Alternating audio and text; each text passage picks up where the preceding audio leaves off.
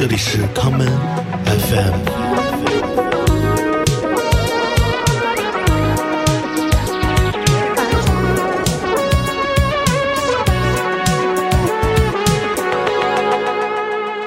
那你觉得未来这一切都会变好吗？在短时间看，未来的短时间我不认为会变好啊嗯，我的态度是悲观的，或者说嗯是客观的悲观啊。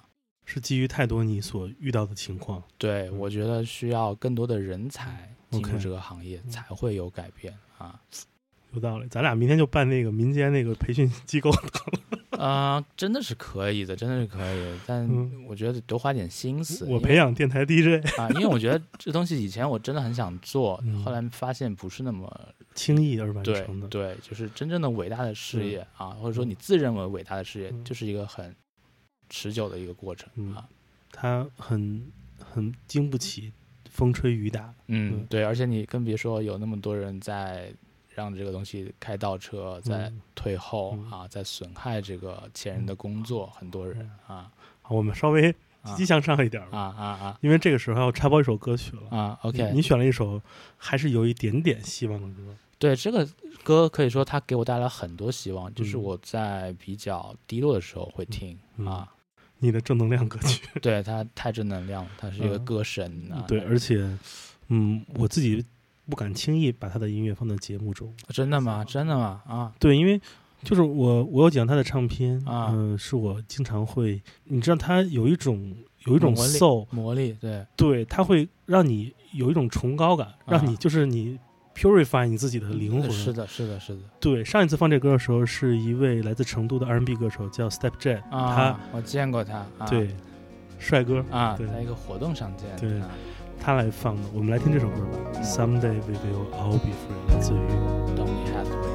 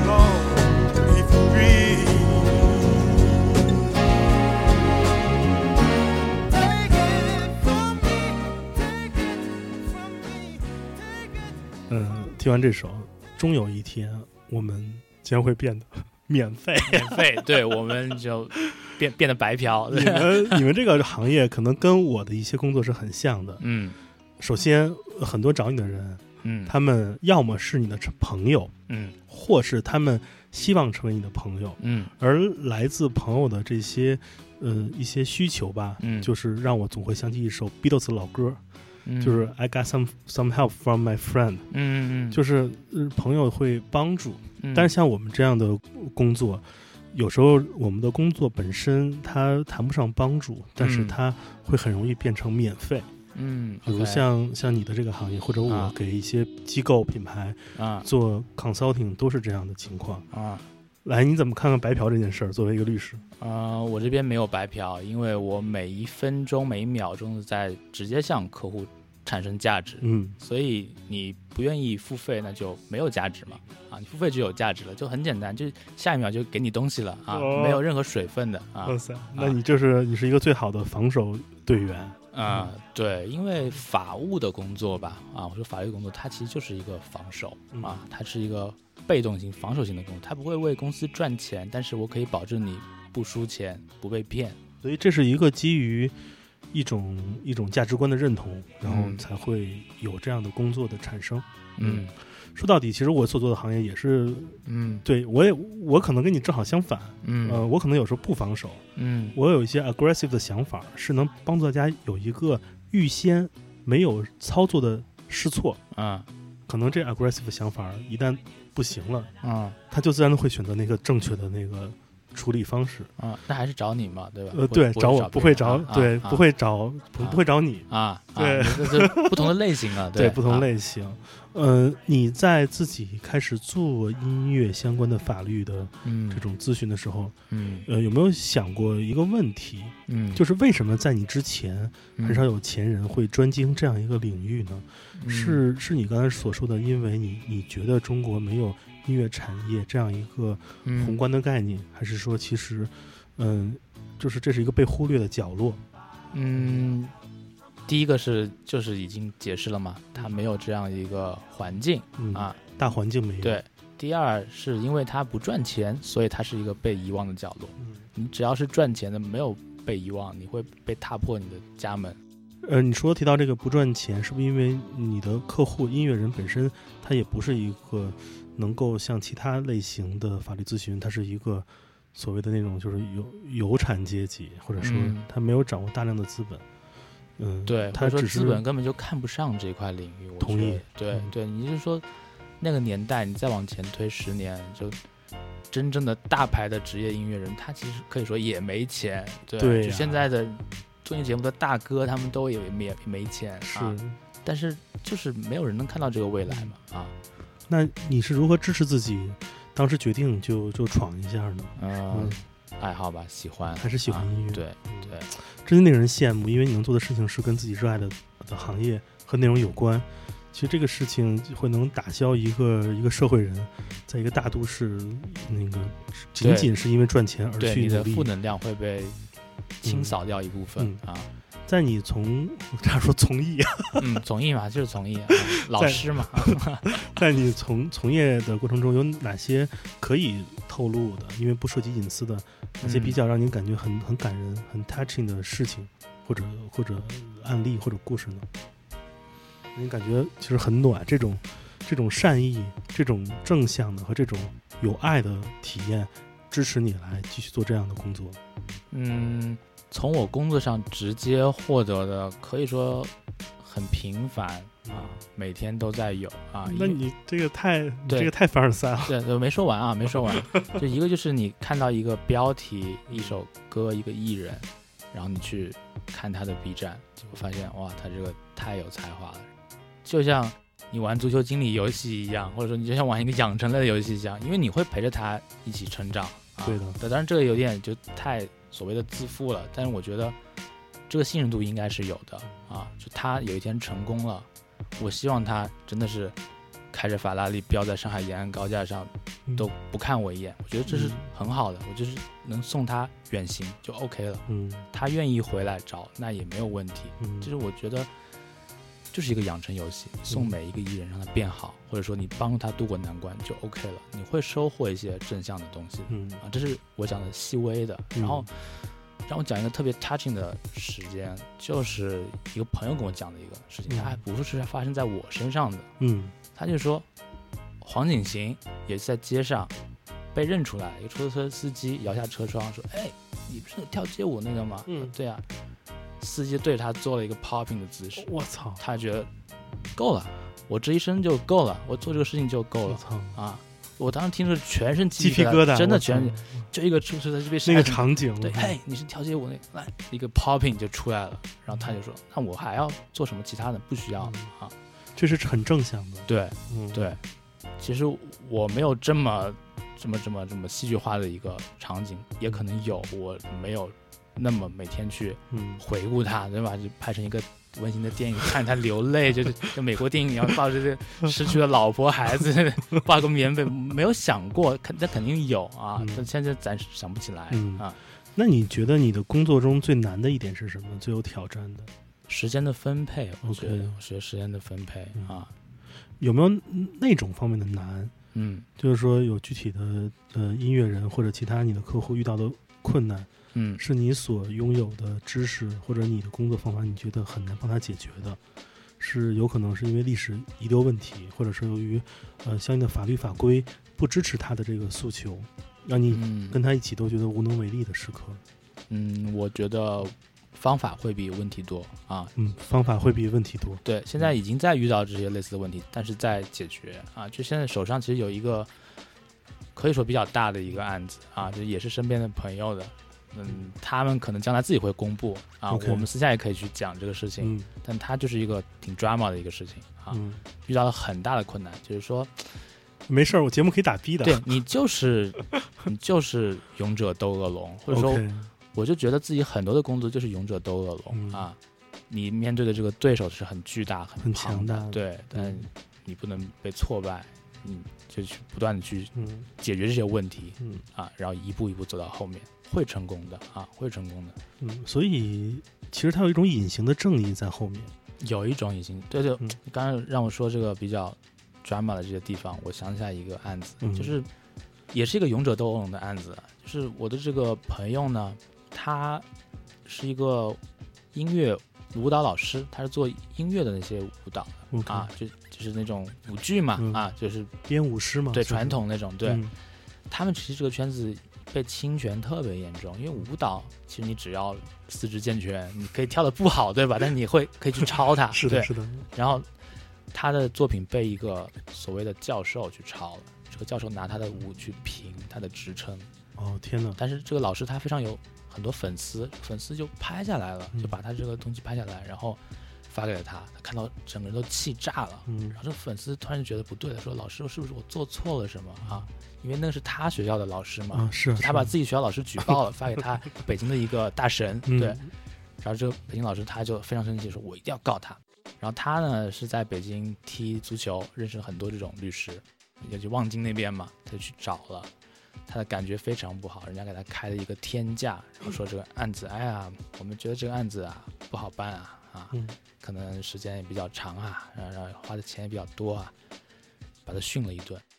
他就跟我说，因为这案子后面都打完，我他妈打赢了，嗯他才跟我说这些事情。嗯说他当时在那个望京的楼下来，坐在车里面，手一直在抖、嗯啊，真的的生气整整半个小时。就是说，我的作品被人家抄了，嗯我都甚至都没有办法，我来花钱找律师都没有办法。还是他从从着一起踢球的这种朋友，对 完了，对，然后他就从嗯。北京来找我，因为那时候他看到我的文章，有朋友在推荐，嗯。因为其实比较远之前吧，大家都比较传统，尤其疫情之前，嗯。大家觉得可能异地找律师没有那么可控，尤其这个信任感确实会差一点、嗯。啊。但是他就来了，直接买飞机票就飞过来找我，然后我跟他谈了一下，我给他一个非常合理的价格，嗯。啊，我觉得只要把这个成本覆盖了，我愿意陪你把这事情扛下来。嗯，然后这个案子也挺远的，开车也得七百公里，我是。我真的就开车去了，因为那地方坐飞机也不方便嘛。嗯。更加抓马就是开车去，那天又下冰雹，就真的在冰雹里面疯狂的开车，然后又赶那个时间，美剧，对美剧，然后去了以后，我们还要考虑是不是被当地黑社会会打，或者说有什么当地他这种势力、嗯。啊去围着你不安因素，对我还带着朋友一起去的啊，结果真的是天佑好人吧嗯啊！就法官他是一个非常公平正义的法官，至少说就他没有没有就是妨碍整个事情，嗯因为这个事情只要正常往前推进就可以了。但是我们很多这种竞技的场合下，你根本不是公平竞争的，嗯就对方就是踢裆插眼嘛，对，对。但你只能带着拳套去打他，对你就是药水哥，人家就是向左，对，我懂我懂，对，但你你你公平下，其实你根本不惧怕任何人，你有足够的实力，但你就是没办法，在那个时候场合下，确实就发挥了正常的实力，嗯。就赢了嗯。啊！他又非常开心，又飞到上海来找我道谢，然后还拍了个视频，又做一个普法的什么，就很有意思，嗯挺好的。啊我觉得这就可就是像就像做他做做一个 popping 给我一样，一样的感觉。嗯，但这个过程非常长，我花了两年时间，差不多。我天呐，对，嗯，所以其实大家有一个词，其实我很想跟你探讨，因为嗯。很多人都会说你要拿起法律武器，嗯，但是我一直不认为法律是个武器，对，我觉得法律是个桌子。绝对是一种错误的说法。嗯法律怎么可能是武器？对，你们经常看到那种，因为这个为什么要跟你讨论呢？因为这啊事儿，我很早之前看过一个一个你的文章，啊你的文章我不记得大概标题了，但它啊意思是说，微博维权对于音乐人啊，是一件很难的事啊啊，不正确的事。没错，我觉得，我觉得这个事儿其实，呃，我我觉得我我很我有很很好奇，因为没有结论。嗯首先说，为什么我觉得法律不是武器呢？因为嗯所有人在微博回复，你就说你要拿起法律的武器来对抗这种侵权。嗯那武器就是武器本身没有伤害，嗯那如果你拿起了，你有可能去伤害别人。嗯但是武器的话，就别人伤害你的是他的呃违反法律这件事是他的武器，他伤害了你。嗯呃，微博维权这件事儿能短时间获得关注瞩目，而且似乎微博维权带引号这四个字、嗯成为了现在呃所有人的唯一解决方法。嗯而实际上，你的文章又指出，你觉得微博作为呃音乐人的版权维权不是一个好的选择。对，打草惊蛇嘛，人家删了就没有了。对啊，你先要公正，至少步骤你对了再说。对，对，所以我在想，那一个音乐人，当他真的是他是一个非常没有没进过系统，他甚至都没有经纪人，甚至他都没有任何对，这的，这很正常啊。对他遇到这个情况，他应该嗯，第一步去做什么？我觉得应该打开搜索引擎去搜一下，哦也这个不会浪费你太多时间的。嗯，打开去了解知乎搜一下，对对去了解这个，对，去了解一下。你所遇到的情况是怎么样的？对，因为你嗯至少有一个最基本的判断吧，就很不靠谱的，你不会去看它啊嗯，你会看一些你觉得靠谱的信息，嗯，然后它会给你一些帮助的。嗯然后你觉得帮助不了你，问问身边的朋友什么的。你觉得，如果一个音乐人或者他其他的创作者，嗯他使用了那个微博维权这条方方向，嗯最有可能引来的不良后果有哪些？除了呃你所说的可能呃侵权方会马上销毁这些东西，或者改变他们的说话口风，嗯嗯，做成第一步的快速反应，其他还有哪些问题？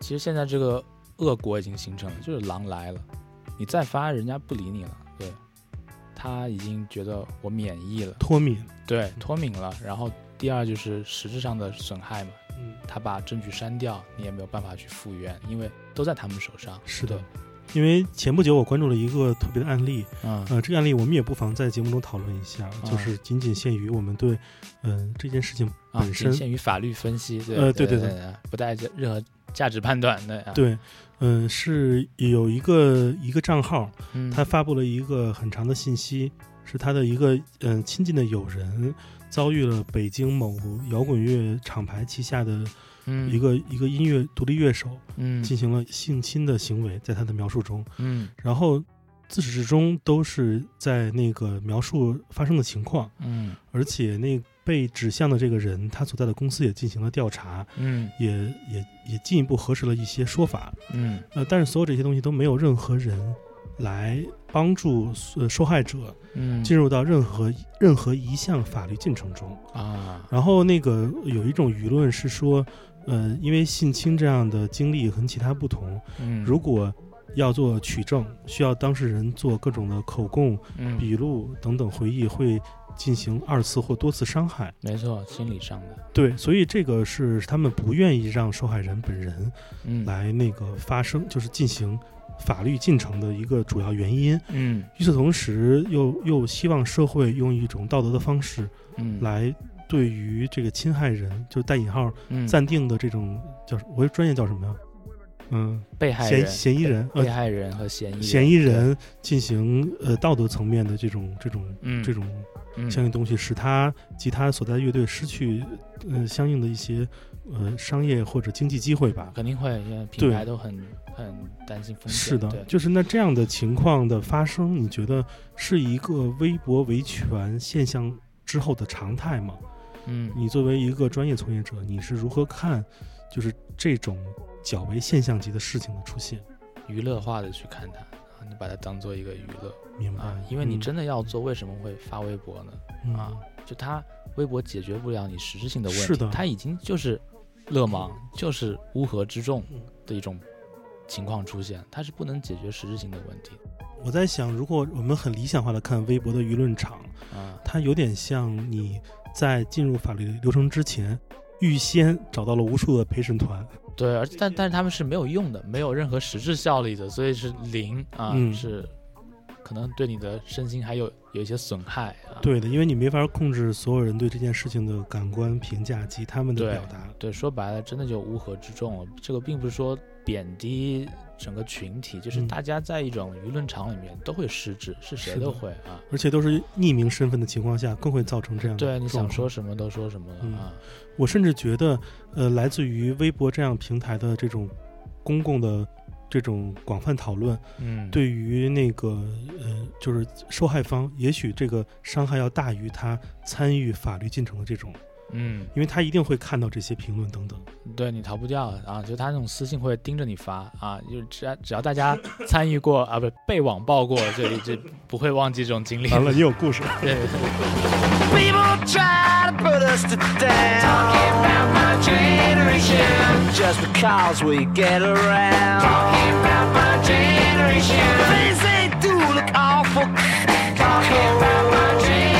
Hope I die before I get old. Talking about my generation. This is my generation, baby. Why don't you all fade away? Don't try to dig what we all say. I'm not trying to cause a big sensation. I'm just talking about my generation.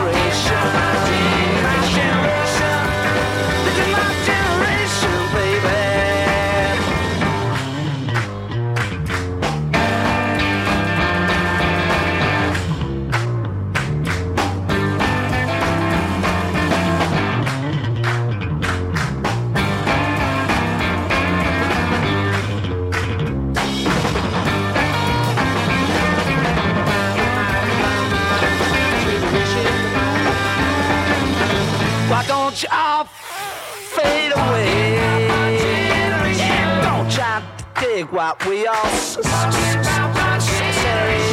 I'm trying to cause a big sensation. Just talking about my generation. This is my generation. This is my generation, baby.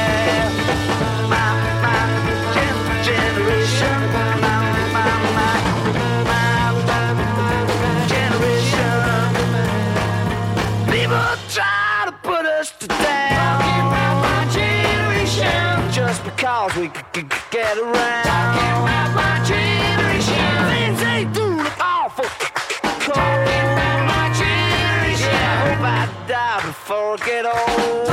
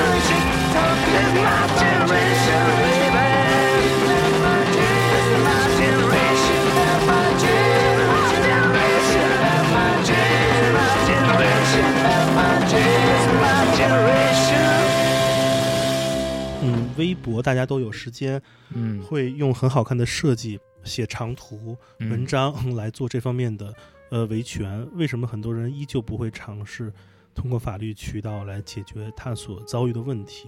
嗯嗯，这个事儿我相信可能，嗯、尽管大部分人此时此刻嗯嗯，没有经历过，但是当你经历，也是一一转瞬之间的情况。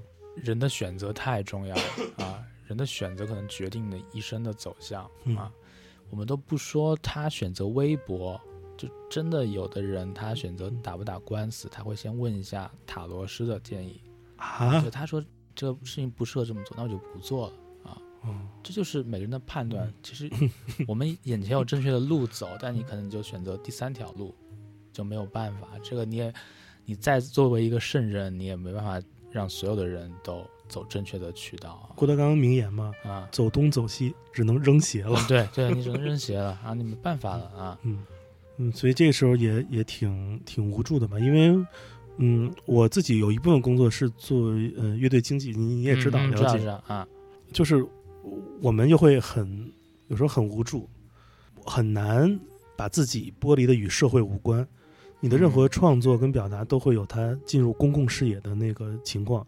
你作为创作者，你一定会有公共性的一面。嗯呃，这些东西就会带来很多很多的问题。这些问题如果积压堆积，或者有一些极端情况情况出现，它就会涉及到需要法律来进入其中。啊，那现在其实你可以说叫告黑嘛，或者说就是维护你的名誉权，这个其实是可以的啊，而且这个流程不是很难，费用也不是很高、嗯啊我看过一个知乎长帖，就是啊，就是手把手教你如何把那些五百以上转发的，就是呃对对，但是这只能说平台它自我监管会更好一点成本会更低一点，因为你去起诉一个人，这个确实也有嗯起诉他，既然能发这样的话嘛，他的心理承受能力以及他的这个脸皮的厚度，就已经是一种突破人类极限了。低质量人类，男性和女性，真的，你去告他，你会更加生气。嗯他会觉得哎这手机号是我爷爷的，这我爷爷发的，不是我发的。啊，他爷爷是一个生病的一个老年人 啊，都被法院告了，然后说什么我年幼无知怎么样？我说的他不是不是一个后，然后他嗯。我说的他是另外一个意思，我是在嗯。表达他鼓励他，让他更加的向上的嗯。工作更加敬业这样子。有多重解读的情况下，这就没法做好做合理对，他。会找各种那种很夸张的理由，就你看到就觉得嗯。人怎么可以这样子嗯？但最后你也可以赢啊，嗯。赢了以后他又没钱，又执行不到，就是你就无非上就是道义上你完成了你的损害，但是他再去诋毁你嗯，成本太低了，他只要再开个小号就可以了。所以你的工作就有有一部分有点像心理医生，你我觉得有些搞不定的只能开导。对我，或者说人非常接受心理暗示，嗯，包括有人相信玄学、相信塔罗、相信星座，其实都是心理暗示。是的，律师其实有一部分也是心理暗示。嗯很多当事人会问你对这个有没有把握，胜率是多少？这太核心的问题了。如果你连这个你都回答不了，这案子你肯定做不了啊，哇塞，这都是终极问题。终极问题。而且你还不能回答他一个，哎，我觉得胜率。滋是百分之九十七点八六，电竞，不可能，不可能，因为这已经是涉及到一种承诺了嘛，嗯因为他不可能承诺，但是你要把这个心理暗示给到他，就是输了一起扛嗯，啊，对，一起去努力啊，很多你的这些那你的这些这些就是代理的这些客户，其实如果跟你经历过了这一整套的法律流程，其实他自己也会成长很多。绝对很多人就觉得、啊我很懂了啊，真的是很懂了啊。OK，这个挺有意思，我觉得太酷了因。为对我来说，跨行业已经是习惯了。但是你想想，其实这两个东西离得特别远。一个每嗯天找大编制、拉大提琴的这种一个老师，然后你跟他讲什么公证处，北京正阳公证处在哪里？东三环的时候你去找谁谁谁谁谁，他觉得很神奇，真的什么封条这种东西，他觉得很神奇。但你。呃，以前还有就是这种做话剧置景的，去法院都会拍照什么的，哦对对对对对开庭了，对，对，你就觉得很可爱，真的很可爱，对啊啊，，你的客户都是做创意产业的，呃这些对都是很太逗了。很可爱的人，真的，他他他那个我骑个摩托车嘛，摩托车是改装过那种，然后声音很大，然后进了法院，他穿的很壮，健身嘛，然后在那拍照的 打卡，我感觉说在说 在说像说洗洗，对，真的很神奇，太逗了，很可爱。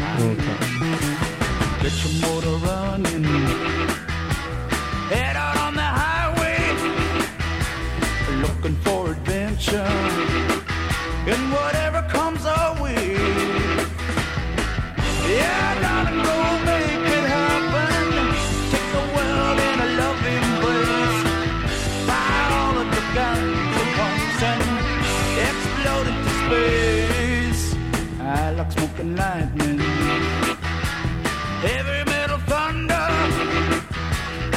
Racing with the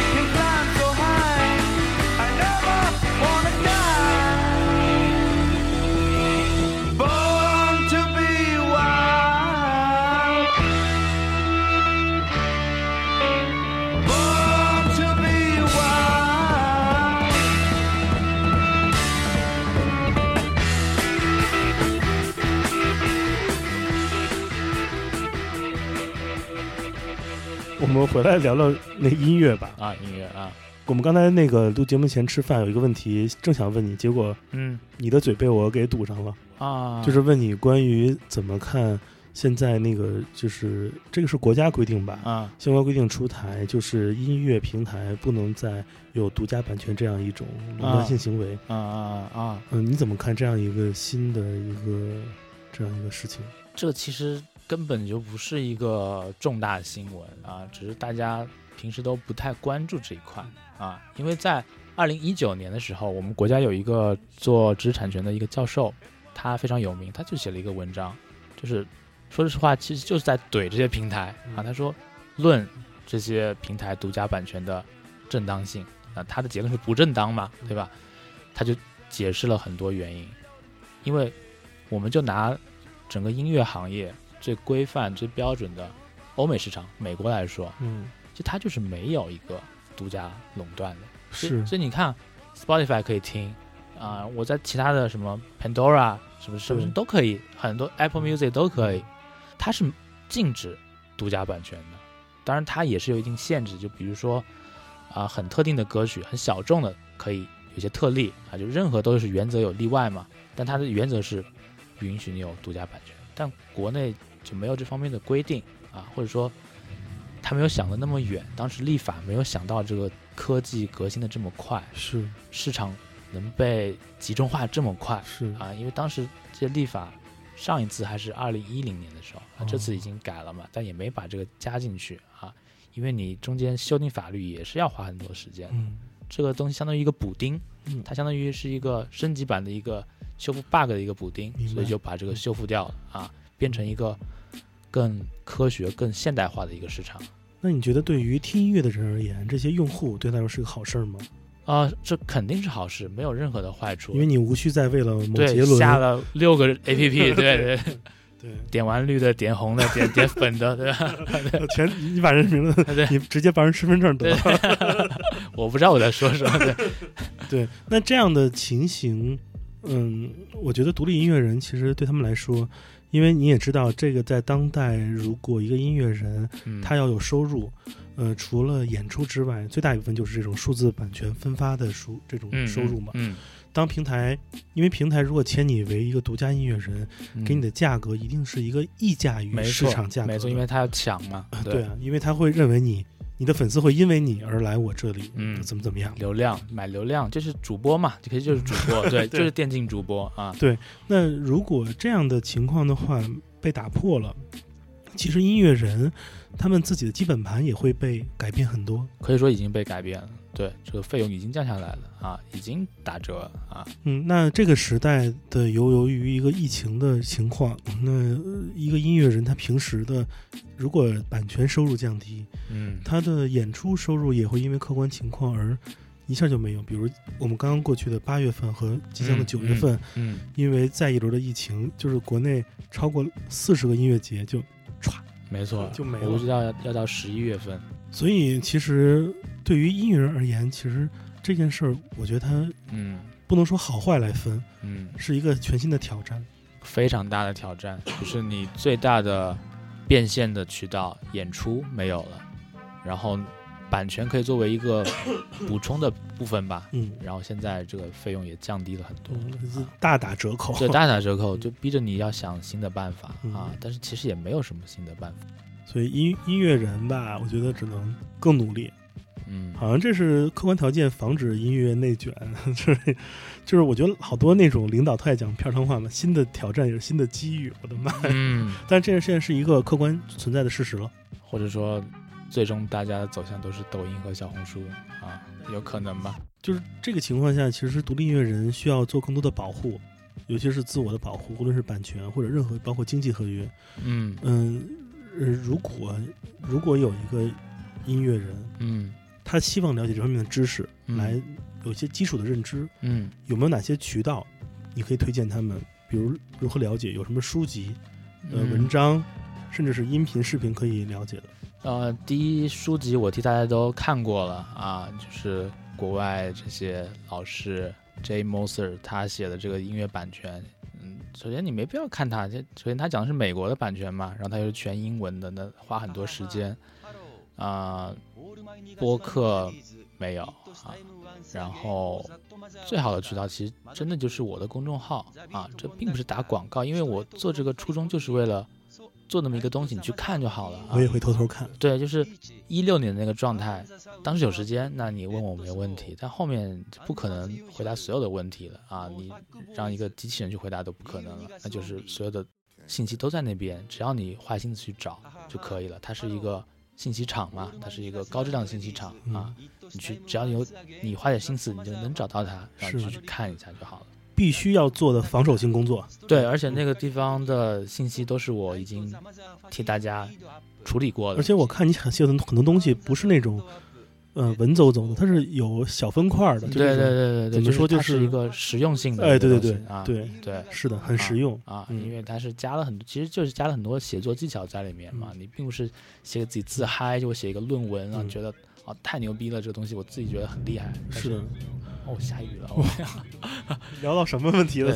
对，就老天爷也看不过去千万不要觉得自己很厉害，对，一定要服务于大家啊。嗯，因为我知道的很多电影人，嗯嗯，他们其实都会在自己的学的电影学校中都有这一门就是电影课。对，在啊比如在美国没错，，NIFA 就是呃 New York Film Academy，啊。呃，美国电影学校呃学院。对学院啊，，NIFA 他们有一很大部分的课程就是在讲就是电影相关法律，虽然中国用不上吧，对。但是这个东西是你想成为一个专业的电影人，无论你学的是一个灯光还是一个剧务，你都要了解这个。对，他在做一个产业，对啊，他是有一个产业的心在那边，是啊，所以，如果一个音乐人，你别觉得一个独立音乐人就是你酷就完事儿了，你作品嗯好就完事儿了，对，你应该了解和学习。对，或者你真的你就说一句实在话，我嗯估计 Taylor Swift 的版权知识很牛逼，对，在 中国都可以做律师了，他都改变了整个数字音乐的行业、嗯啊，他是一个非常有想法的人，嗯，甚至 Justin Bieber 也是很懂这个东西的。音乐人一定要学一点啊！我觉得这个是一个概念，什么是大艺人？对，就是 grand artist。对，对，是的，要成为这一点。对，因为我知道很多我的节目听众都是音乐的创作者，嗯，大家就是抽空可以看看。对我很鼓励大家去了解一些最基本的知识，嗯就比如说一些版权的保护期啊，什么五十年啊，这些嗯都可以去了解一下、嗯啊。它不会占用你太多精力，它也不会打击你太多的创作性嗯，啊，或者说你就你知道这个了解好信息的渠道也就可以了、嗯啊，有空去看一下就可以了明白。啊。有没有哪一种是你觉得广义上公众或者呃音乐人对于音乐版权相关知识最大的误解是什么？最大的误解，可能觉得他很专业，或者说觉得高不可攀，或者觉得入门很难吧。我觉得这嗯可能是一个迷思，一个误解啊。就是我们都有这种畏难的心理嘛。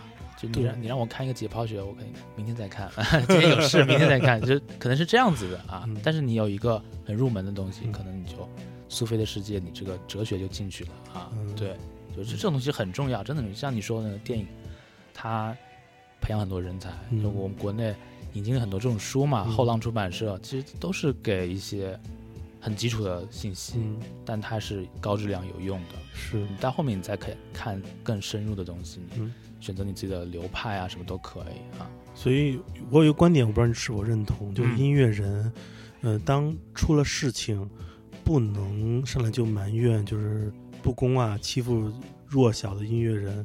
其实音你当你想作为职业音乐人，也就是比如你不是啊，因为你有嗯。主要的收入，嗯。你有工作，嗯。你是就是一个就是音乐呃创作爱好者。嗯那如果当你选择自己就是以音乐谋生，无论你是一个 DJ 还是你是一个制作人或者是一个乐手，嗯你想成为职业音乐人，了解音乐相关的法律及版权的信息，其实是是你的必修功课之一，你逃不了，不能出现问题，展示自己的弱，而而逃避了自己没有学习和了解。呃，我我认同啊，完全认同啊。那个 AR 有一首歌，就是把所有的版权就十七个念了一遍嘛，我觉得这个很好啊，对啊，你可能没有真正的理解它的含义，但是至少你知道了，人家就不敢来骗你。哇，这个真的是这个防守反击啊，这 个对他太牛逼了啊！嗯我觉得这个事情也很厉害啊。很好。他想法非常非常怪，他那个手机计划那个太酷了。对哎，对对，这也是打破一个常规。是的，Hello，我是个独立音乐人，我来自精气神，每天就对着电脑编曲，像个机器人。没有经纪人来带我，也没人看中我，托朋友问了个遍，也没公司愿意捧我。不太会谈判，在之前总会吃点亏，但我只想要个平台好的资源位，我不奢求 ban away。再加上审查越来越严，总是动不动就被哪位试着杀出一条血路。Q Bill Style，我想知道是网易云还是 QQ 好。既然总是说在音乐圈想达到赚钱，独立音乐人要拿好版权。版权是什么意思？在百度看见，版权及著作权含以下人身权、财产权、广播权、传播权、改编权、发表权、署名权、修改权，加上保护作品完整权、确权到肉。What the fuck is that man？还得区分表演者权和表演权，那么多权也没能将版权表现全。绕圈圈的谈的吃相讨嫌，被关系线套住，可我只想套现。抱歉，我听说你有付费下载，可我怎么知道那是真实数据不会瞎掰？据说独家让你你平台粉丝人数增多，但那也同时代表你的歌被分出更多。那我只进驻，先随便发一点东西，可能电子协议也看得我一脸懵逼。有太多讨厌的句式，连注册个音乐人都需要个老练的律师。卖的我的歌，我怎么知道？你用它赚了多少钱，我怎么知道？我想上那些榜单，但我没有关系。我听说那得给钱，好吧，没有关系。回到这个问题本身，红还是绿，在人生的路口奔走的我，该看哪个交通灯？还不如扔个骰子。但 hold up，在这时有个朋友推给我一个发行公司，说 Nice to meet you，我想跟你签关于歌曲的词曲都是你的，只是永久独占在我这里了。和你们，我先不给你预付，但每个季度都有报表，到时候你能 check 我们的记录，扫了眼冤。还是没有懂，但我也无路可走，so we can go wrong。至少我有了代表能帮我我去谈，不用每次发歌都忙活到烦。现在我有了新歌推荐，还是带着梦想，或许有天我能变成新的崔健。签约这五年，我一共发了六到七张片，而从第一天开始，从没有收到一分钱。Word，是。是我自己的问题吗？还是我不知道，我我搞不懂。我觉得可能是我的歌不够卖座吧。但我我朋友他们也说不知道。Independent，我感觉更像是 Independent。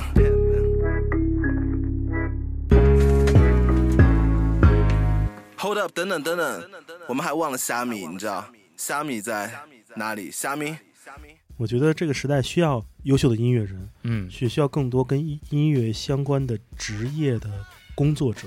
对，更多打辅助的人，对更多高质量王者级别打辅助的人，对对，我们其实保护的不是一两个音乐人个体的利益，而是保护整个还未形成的产业。对，我们嗯是让这产业产生，然后保护它，维持它。也没那么高大上，其实就是让朋友们少吃亏嘛。呃，对对，就大家都赚钱嘛，对对就就这么简单啊。所以最后聊一聊你你认为中国音乐场景的理想状态应该是什么样子理想，我觉得其实更靠近韩国这样子。？OK，嗯所以韩国的音乐市场和它的产业是一个比较能实现的一个就理想化目标。没错嗯啊，没错。首先，他们现在做的音乐真的不难，就他们主打的 hip hop、R&B 那些，你可以听，真的不难。它不是说很像欧洲那样，就对吧？就非常非常高不可攀。就其实人家搞的流行音乐也是很牛逼的，很很太厉害，很艺术的。对，但韩国其实很接地气嗯，但是它非常商业化，然后有共通性，大家都能接受。嗯，因为你看那么多白人小姑娘去追 Black Pink，就觉得就很神奇、啊嗯。对，现象级就黑人小姑娘追一个 Black Pink，对，什么 Lisa 太夸张了，以前无法想象啊。但他就把这个做成一个真正的商品产业，而且你想韩国才多少人，嗯，他能出这么多优秀的，而且我觉得这个，我有一个想法是，这件事儿背后的问题，不是说韩国的音乐产业嗯给我们带来多少伟大的作品，嗯而是对于韩国经济而言，它能在海外收获利润。呃，中国音乐市场很大，就像中国电影市场很大一样，但它是个内循环，对，它何时能做出单机国际贸易对对单单机游戏对。对吧？它什么时候能启动你另外一个你的大学专业的特长？是他妈国际金融。其实是可以的，这个服务的能力或者说大家的创作能力都是有的，但是有很多客观的因素，这不是我们能决定嗯啊。对，但希望有一天吧，如果能能像韩国音乐产业音乐产业上是一个这样的一个状态，嗯，会大家起码音乐人都会好一点。是的，会好很多啊，会好很多。嗯这个好可能都不是说他的生活会变得好，而是说他遇到烦心事儿和他应该做的事儿不不别做那些事儿。没错，就是你嗯会更集中精力在你创作，创作，甚至是生活，对你能你能进入你那个心流的 flow 那个状态嗯是最好的，真好而不是每天考虑一些负能量的东西啊。就是非常感谢那个赵律师来节目中，没想到放了那么多狠话，啊，这这这算狠话，我觉得还不够狠。说明晚上喝那个乌龙茶里面是有酒精度数的。呃，对，有可能。对啊大家如果有兴趣，可以去找找那赵志功律师的各个号吧。嗯，嗯，B 站还有那种就是科普视频的，虽然很早之前发的了，大家可以看看啊。对对对对对对，是的，对可以看看，哇，做的挺好的。哎，就是那个字幕有点小，对，只做了一期啊，那是过年的时候做。那个做吧，我未来有时间想想好的生成方法。哎呀，嗯反正 PPT 嘛，大家就是多多找点方法可以做，我很喜欢看。嗯，啊，然后赵律师在各个平台其实都有相关自己的一些东西，他写些文章，有一些是跟就是时下发生的一些呃事件有关，但是他会跳出来讲一个背后的一个一个情况，嗯，嗯，基础了解。然后那个就你还需要我给你拉点活吗？我觉得你已经够忙的了。啊，就是欢迎有志之士联系我。对，咱仅限那个那个做创作创创造层面的工作者们吧，然后嗯帮解决一些侵权的问题。嗯嗯嗯，嗯、加油，嗯，彼此加油，对，一起加油啊！为了中国黑怕事业而奋斗。呃 黑怕已经走起来了，我们要整个行业都走起来。好好好啊，特别好。啊，呃，非常感谢那个赵律师、赵志功律师来来我家来嗯录节目，嗯也非常感谢大家能收听这样一期很长的节目。呃，如果大家喜欢我们的节目，嗯、想跟我们互动的话，欢迎添加我的个人微信，也就是剑崔的汉语拼音全拼，我会把你拉到我们的听友群里。我们已经有五个听友群了，那前四个都是五百人满群，最后一个大概现在四百五十人也也快封顶了。嗯呃，我们会就里面哎有空就聊，没空就就挂着，挺好啊的状态。私域流量 还好，反正我也不卖东西。啊，对，不卖东西，我们只讨论最有价值的 对信息。对，啊就是哎，反正我觉得音乐这个事儿，大家都是喜欢音乐而来的嘛，嗯有什么就聊什么就是的，。是的，是的。对，然后嗯、跟赵律师聊天特别有收获，就是我今天就聊了俩小时吧，省了五千块钱吧。啊，不止，不止，哦不不止啊止，说低了。对，这个假假报价要说低了。嗯、大家其实嗯、大家懂的啊，你们听这节目也相当于花了省了五千块钱。赚了，赚了，赚了。对其实我赚了啊，我赚了，我赚了大家的时间。对，谢谢大家的听啊，花时间来听，真的嗯，。非常感谢。对我节目其实，嗯，还是希望能通过音乐为一个切入口，展开各个角度，大家都聊一聊相关的事情。嗯嗯我觉得听音乐本身是一种，嗯，不是消遣，它是一种浸淫在一种审美中，让自己感到快乐的事情。呃，嗯，但同时了解它背后的很多故事，会让你的快乐呈几何倍速的增长。嗯这是我一个个人的经验，也希望把它分享给大家，了解更多跟音乐发生关系的事儿。嗯也也非常感谢赵律师，真的带来很多精彩的，嗯，丝瓜藤。啊，谢谢谢建成老师，谢谢大家。嗯，有机会我们再聊。我们这期关于讲讲这个嗯音乐以及版权和法律相关的事情就到这里。对，好嗯的，看一下大家回复吧，反馈，我可以后可以常来。但你那个就特别像直接在那个评论区挂号那个，就是什么是吧？做堂大夫了。置顶。对 对对。呃，节目最后我们听听那个那个老赵选的最后一首歌。啊，我最后一首歌选了一个很新的歌，它其实是一个日本的流行歌曲，甚至嗯它也不是 City Pop，它就是这两年的歌，是环球签的一个新的女艺人。嗯那，这首歌我是在一个反而是在一个 City Pop 的一个合集里面听到的啊，当时以为是老歌，结果一听新人，新人，然后很有趣，他这个编曲非常的正能量，然后嗯整个歌也非常的正能量啊。虽然它不是那么经典的什么 funk soul 啊、hip hop，一点都不相关，它就是一个流行歌曲，但是它给你的感觉就是正能量。我希望大家就是向着他这个方向去努力前，进，嗯对，听着这种励志的歌曲前进，嗯这是我们应该有的生活状态。真好。这个啊前面那个前半期那个什么负能量，全都被这一句话给打消了。真的，这首歌真的，他那个 Moog bass 太好听了嗯啊！哦真 Moog bass 对，是的，调的很好。对，调的很好，弹的也很好好的啊，真的希望大家好好欣赏他吧。好的，我们来听这一首 Sado Marina Marina 啊，嗯，Sado 应该是齐藤吧，或者什么藤？对对，沙藤之类的。对啊，Sado Sado Marina Marina Marina Marina 讲的。Marina 讲的。哎，这首 Crazy for You，对 Crazy for You，不是灌篮高手。啊，对 对，不是不是不是。好，谢谢大家，我是建崔，我是老赵，我们下次见了，拜拜，拜拜，大家拜拜。